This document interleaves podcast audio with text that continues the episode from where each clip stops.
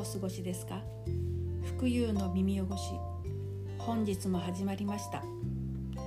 このポッドキャストではアラカンの福有が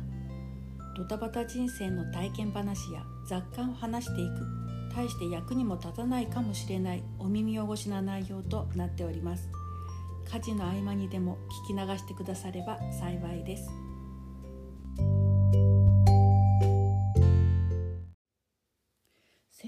からわりかし雨が続いてましてであのこちら福岡の本当にあの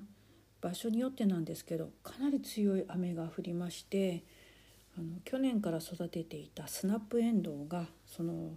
強い風であのもう倒れたようにあのなってしまってせっかくねあの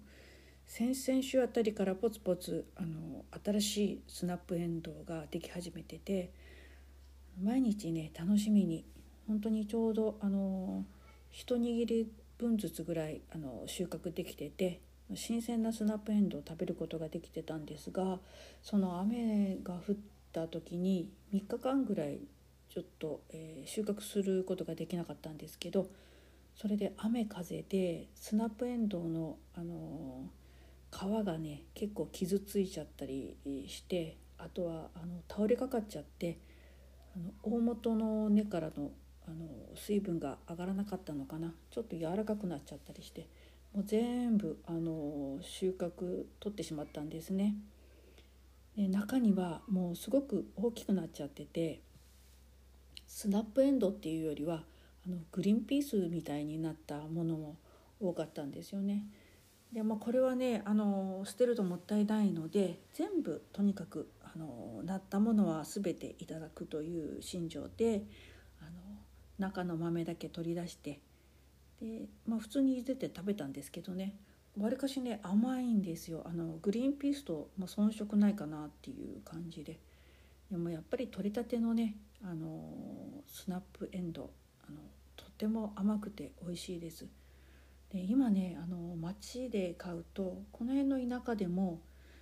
10本ぐらい入ってたのかな1袋。でも150円ぐらいしますからね。それを考えたらあの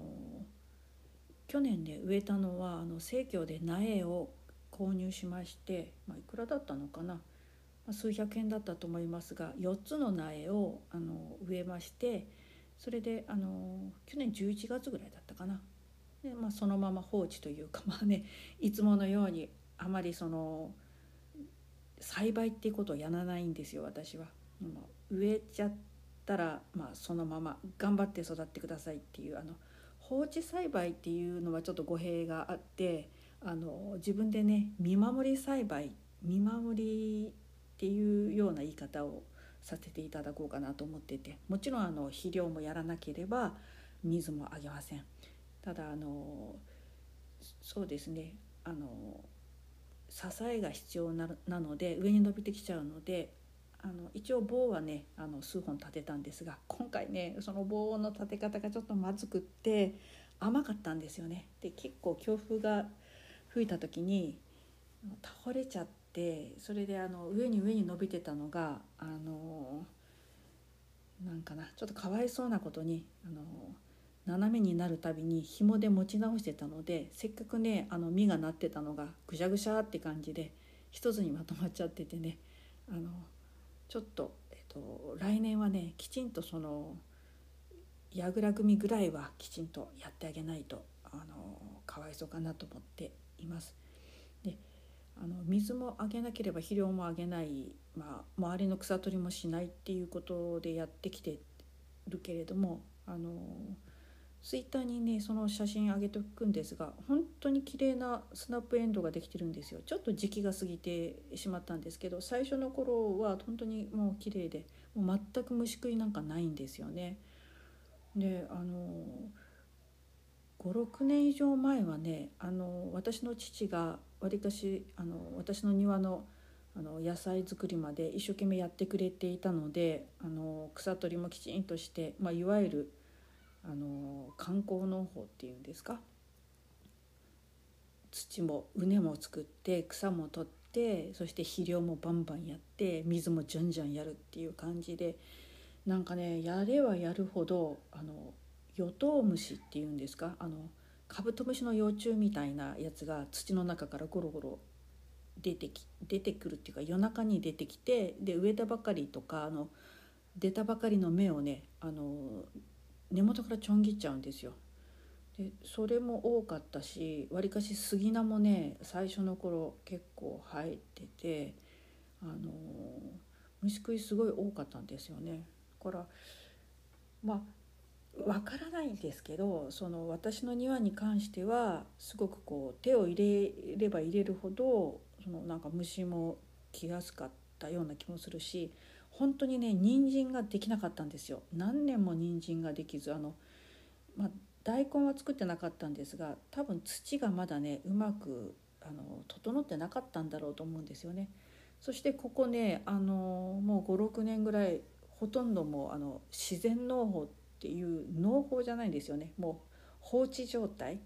で草が上に上に生えてきたらずっとあの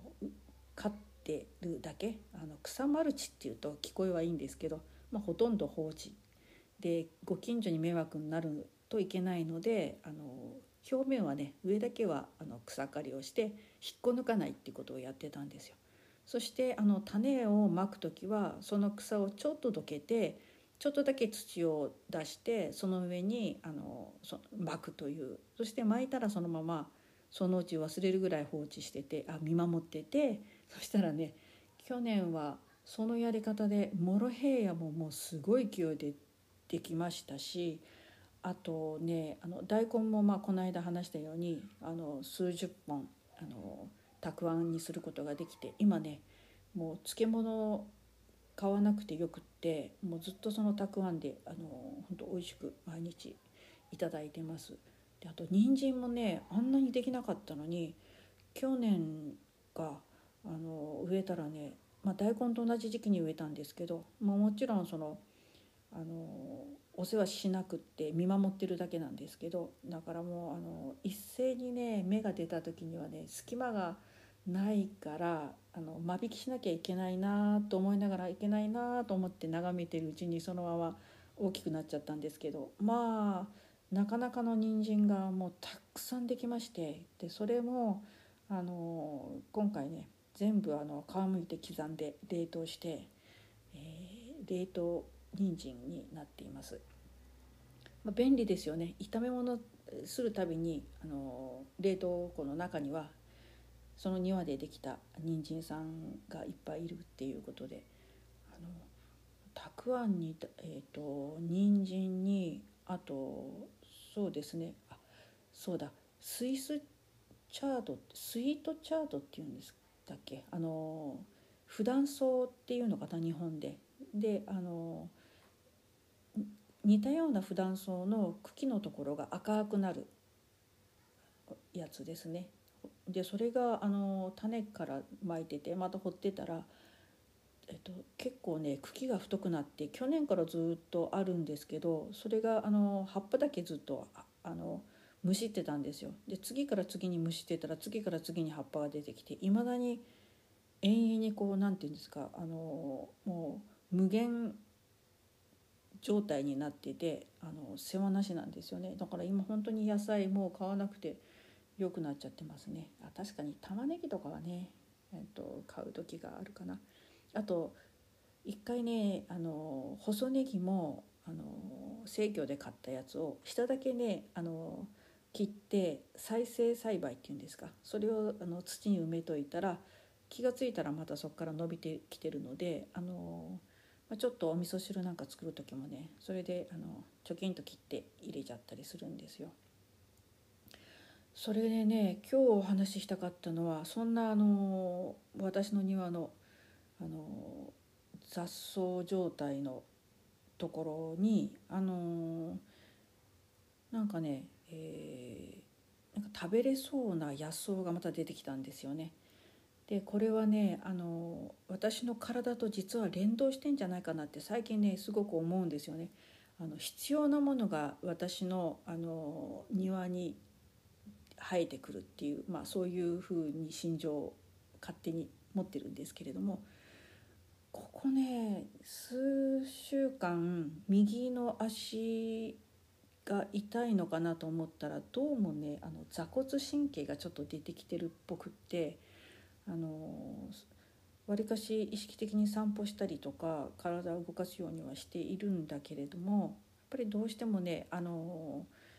パソコンに向かってる時間も多いしあの仕事でやっぱ座ってることってちょっと多いんですよね。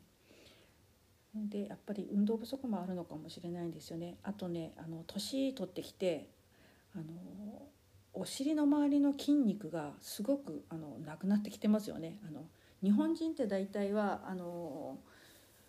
あんまりお尻がプリッとしてる感じって少ないのかなと思うんですけれども私もというか私はもう特にお尻の肉がなくってあの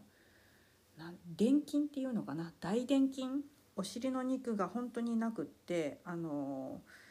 神経を支える筋肉が本当に不足してんじゃないかなと思うんですよね。で特に右の方の座骨神経が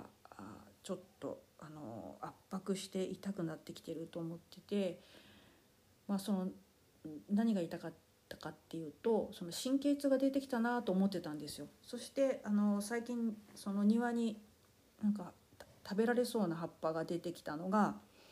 えっ、ー、とイノコズチっていう野草なんですね。でイノコズチにはあの日向イノコズチと日陰イノコズチがあるんですけれどもであの庭のもうど真ん中に山ほど生えてきたんであの日向イノコズチということで、えー、ちょっと調べてみたらあのいろんな効能があるんですけれどもやっぱその中でやっぱ神経痛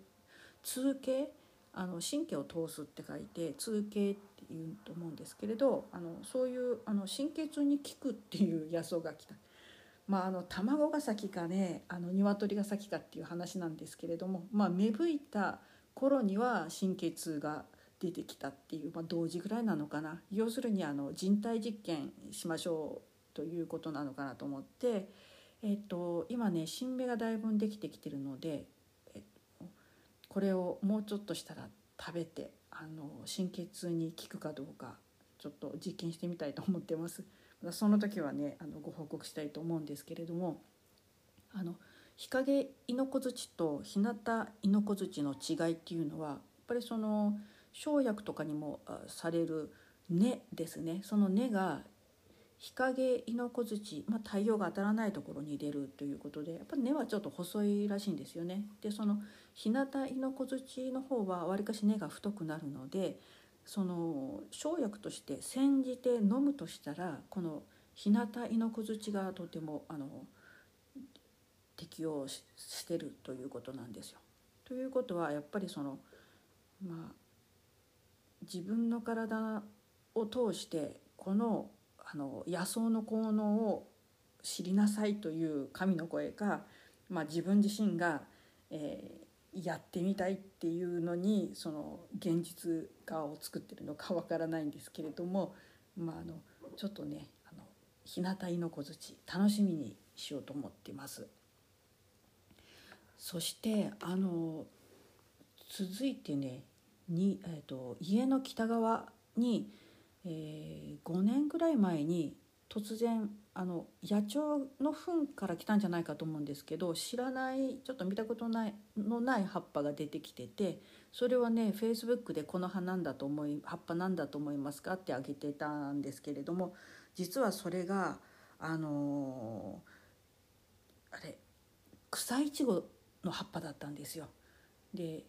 あの皆さんヘビイチゴとか野イチゴとか草イチゴとか、まあ、いろんなあの野草のイチゴベリーがあると思うんですけれどヘビイチゴはね全然美味しくなくて食べられない食べないんですけれども草イチゴっていうのはわりかしねあのとても美味しくってあのたくさん取れたらねジャムなんかにできるということらしいんですけれどもで最初分からなかったんですよ。なんかこうベリー系の葉っぱっぽいなとは思ってたんですけどこれがね2年目になるとなんか茎がくねくねくねくね曲がってで持ってすごいトゲが出てくるしで葉っぱはねなんか途中で虫こぶみたいなのができてすごくこうなんか本当にこう見かけが悪い植物になってたんですよ。だけどもあの4月から4月ぐらいになるとね白い花を咲かせ始めててあのいちごにな1粒とか2粒ぐらいはできてたのであの引っこ抜かないでねちょっと様子見てたんですよ。で今年5年目になってねもうねあの北側のあの敷地全部があの実は草いちごになりましてあの一面にね今回白い花が咲いてるんですよ。で昨日そろそろできてないかなと見たら6粒か7粒ぐらいあの収穫できましてそれをね昨日いただいてみました。そしたらねあのね栽培のいちごとはもうね比べ物にならないぐらいにえも言われぬ美味しさっていうのかな。あの甘みとかそんなんじゃないんですよ。もちろん甘いんですけどあの香り高くって食べた後にあのいつまでもいつまでも口の中にねなんかねトロピカルな何て言ったらいいかな。もうなんか幸せ感がもう充満するような美味しさが残るんですよ。でねもう勝手に命名してみたんですよね。天国の果物でいいんじゃないかなと思って。もう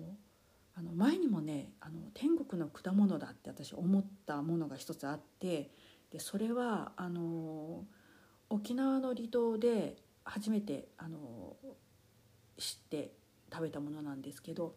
レンブっていう果物皆さん知ってますか？なんかねインドネシアとかあの辺のもともと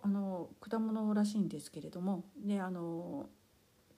南の島の辺りではあの同じように暖かいのでそういう果物があの取れる栽培しようと思ったら作れて取れるらしいんですね。であのそれをね地元の方たちがあの買いに行くようなあの市場であの見つけて買って食べたんですよ。でそのレンブっていう果物を食べた時もねもうこれはね天国の果物だってその時に思ったんですよ。あの言葉に表すことができないんですよ。あのね食べた時にこう体全体もう全てが魂が幸せになるんですよ。これはもうすごい果物だと思って、えー、また次の年もねその離島に行った時にね探し回ったんですけどなかったんですよね。なんか季節っていうか時期が短いのかな。秋口だったと思うんですけれどね。で今回この草いちごのあの初物をいただいた時にあの同じような感覚を受けました。口の中にねいつまでもいつまでもこの幸せ感が残る感じ。だいたいね種も植えてなければ水もあげてない栽培もしてない。あのある時勝手に生え出して、えー、繁殖してそして美味しいいちごを作ってくれるってもう最高じゃないですか。私ねあのー、ずっとねあのー何十年ぐらい前かな。もうほんと昔にあの読んだ本であの霧島陽子さんってご存知ですか？あの霧島カレンさんとかノエルさんとかローローランドさんとかあのそのお母様になる方なんですけれどあのエッセイストでいらっしゃるんですよね。で今もう80超えられてるのかな。あのその方がねあのその当時えっ、と30年ぐらい前の話かな「あの臨終記」っていう本をあの書かれたんですよね。で、えー、その本を書かれたあたりっていうのはカナダのバンクーバーに別荘を持ってらっしゃって年に3分の1ぐらいはそのカナダで過ごされるっていうようなことをエッセイに書かれてたんですよ。でねそのエッセイの中に、えー、バンクーバーのその別荘の周りには自然に生えているあのブルーベリーとかラズベリーがあってで朝ねそこに散策しながらあのベリーを摘んででそれをあのいただく最高の幸せだっていうようなことを書いてあったのでそれをね読んだ時にねなんて素敵な生活だろうってもう想像して憧れてたんですよ。あれから30年57歳になってなんとその生活が今自宅で手に入ってるんじゃないかって思ってねあのねもう一人でほくそ笑んでますもうあの気が付いたらいちごが裏になっていましたっていうこちらもねあのツイッターに上げておきますのであのどうぞよかったらあの見に来てください。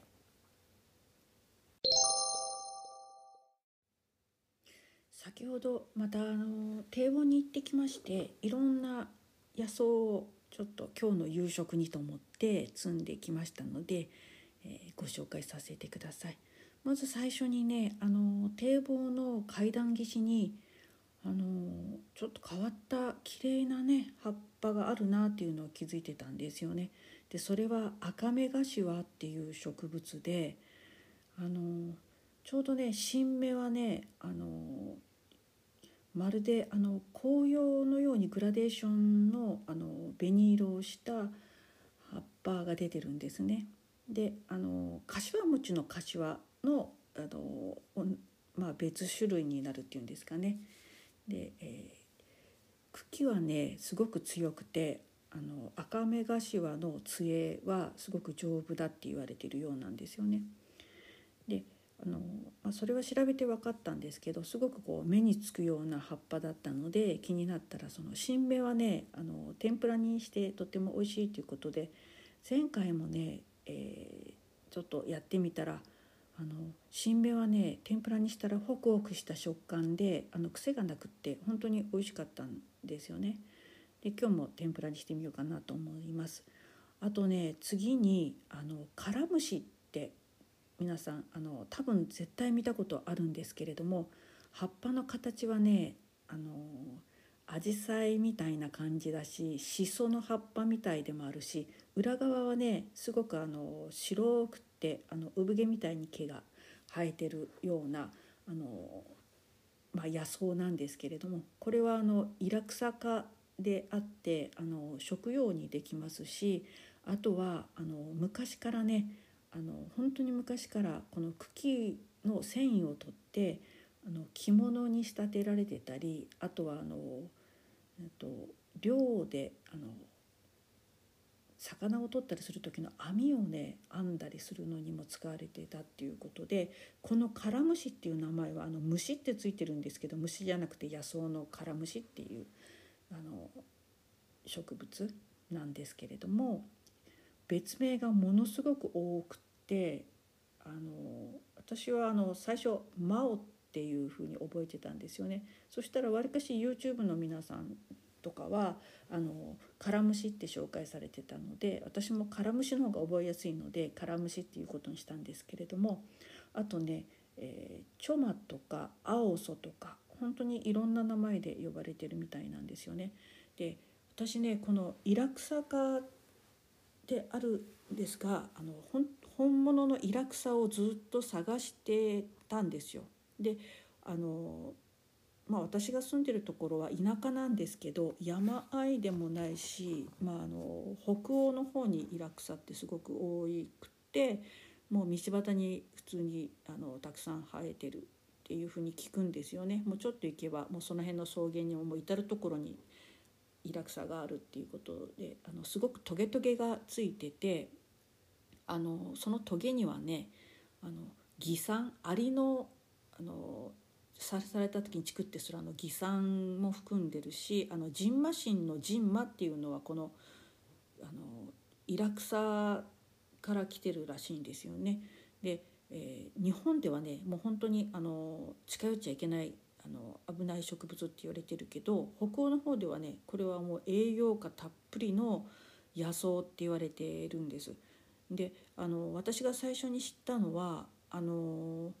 フランス南フランスの、えっと、薬草療法家であったあのモーリス・メッセゲさんっていうあの方が書いた「メッセゲ氏の薬草療法」っていう本がありましてそれね1985年のえっと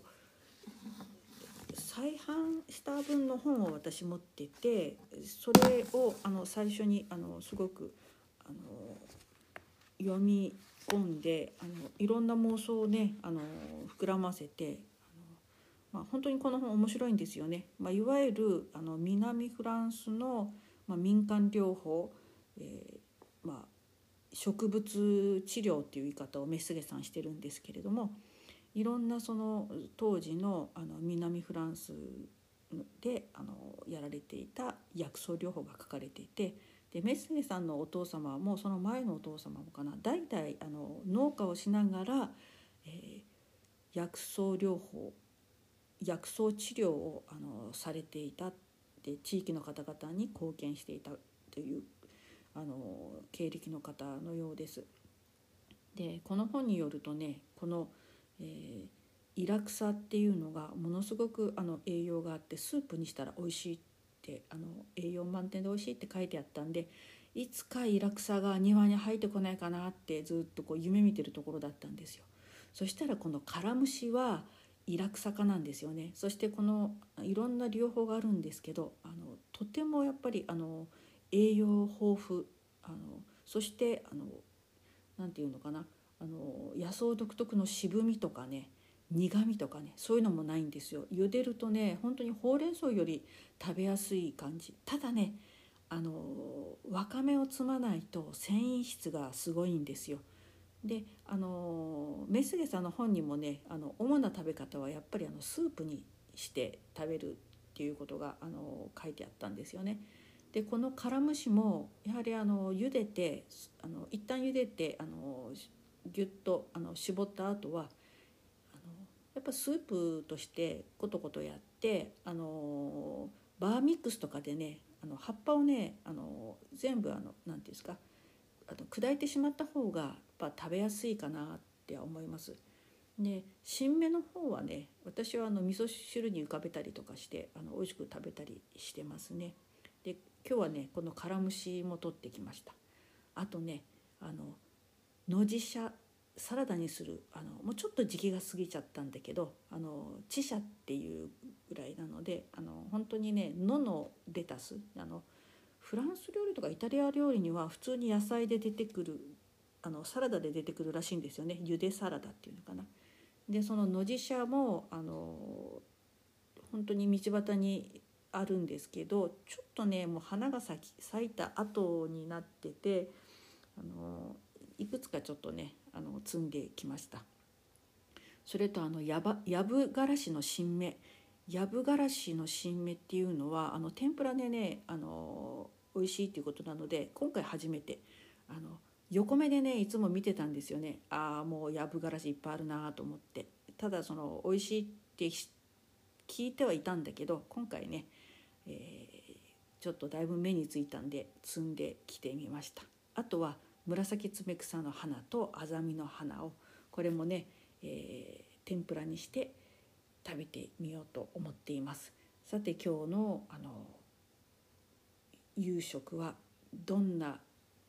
豪華な野草メニューになるか楽しみです。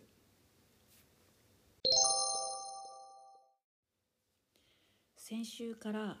え私への感想ですとか、まあ、ご意見、まあ、いろんなことに関して、あのメールをいただけたらと思いましてメアドを載せ始めたんですね。それで、あの早速あの何通かご意見、まあ、ご感想をいただいたり、あのしておりましてお一人お一人お返事あのできてなくてすいません。本当にあのこんな拙いえー、ポッドキャスト聞いていただきありがとうございます。本当に感謝しております、まあ、中にはねあのこの野草に関してのあの話が最近多いのであの野草についてのあの別のポッドキャストご紹介いただいたりしておりまして本当にありがとうございます。またあのこれからもご意見やご感想等ありましたらどうぞ皆さんもあのお気軽にメールください。ちょっとお一人お一人になかなかちょっとお返事できないかもしれないんですけどこういうあのポッドキャストの中でご紹介させていただいたりあのお礼させていただけたらと思います。ありがとうございます。はい。今日の話はいかがでしたか？人生いろいろあるけれど困難にぶつかってもそれをひっくるめて楽しんで幸せになっていきましょう。それでは飛んだお耳汚し失礼いたしました。次回またお会いしましょう。さよなら。